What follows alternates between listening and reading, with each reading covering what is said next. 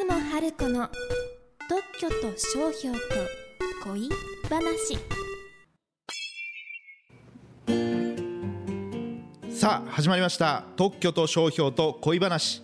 この番組は生まれた時からずっとカープファンの静岡団特許事務所の弁理士出雲春子さんが特許や商標を事例を交えながら分かりやすくお話ししていただく番組です。出雲さんよろしくお願いします。はい、よろしくお願いします。はい。じゃあ、えっと今回も反響があるということではい、はい。お話しいただけますでしょうか？はい、えっ、と第3回で背番号3は衣笠さんってお話をね聞いた静岡の虎好きの方から今の若い子は衣笠さんは知らないでしょって言われたんですよ。でねその話を広島のカープファンの方にお話ししたら「え国民栄誉賞だよ」って驚かれました。そうですよね国民栄誉賞なんですよ。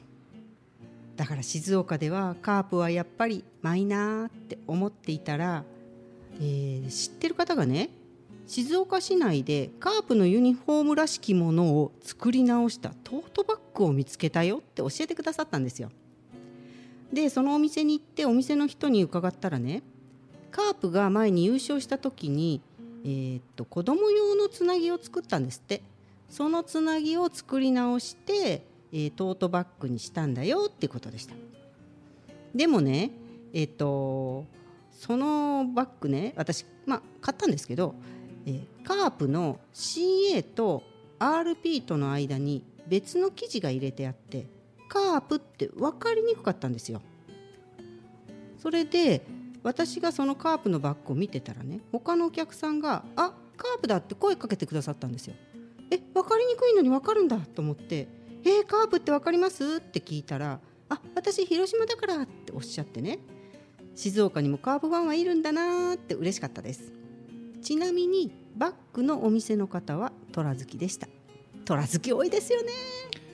そうですね多いですね。で今あの手元にバッグと、はい。ありますけどはい。すごい可愛いですね、可愛いですよね。はい。はい。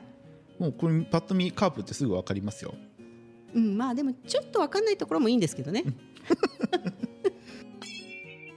じゃあ、えー、と第24回目ですけども、はい。えー特許権ってどんないいことその2前回の 2,、2回目ですね。そうですね。はい、はい。今回はどんなお話でしょうか？はい、前回に引き続いて特許権を取るとこんないいことがあるっていうお話の2回目。一生懸命お話ししますよ、えー特許権を取って良いことって言ってよく聞くのは独占配他権が得られるっていうセリフ。独占配他権とは独り占めできて他の人にも使わせないってこと、まあ、彼女を独占して友達と遊んだりするのも禁止して彼女が他の人に親切にしたり笑いかけたりするのも禁止するみたいな感じかな。石滝さん同じ男性としてこんな男性どうですか、そうですね。まあ一途なのかもしれないですけど、うんちょっときついですね。いや私はねこんな男性お断りですね。まあ向こうもお断りでしょうけど私のことは。心が狭いですよね。ちっちゃいとか言うんですかね今の人たちは。でえーっと 特許の話に戻りますよ。すごい技術を使った機械や製品や工事の方法や製造方法などは独り占めして他の人に使わせたりしちゃダメなんですよね彼女と違って。だってねすごい技術って完成させるまでものにするまで大変なんですよ。お金も時間もかかるんですよ。でも後から真似するのは簡単だしお金もかからないから安く売っちゃうんですよね。会社のすごい技術を使った機械や製品を他の人が真似して安く売って自分は製品を開発したお金も回収できなくなっちゃうのは悲しくないですか？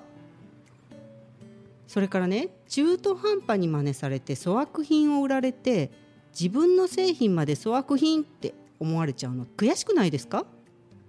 特許権取っておけば真似されて安く売られることも粗悪品と間違われることも防げますよ。よくないですか？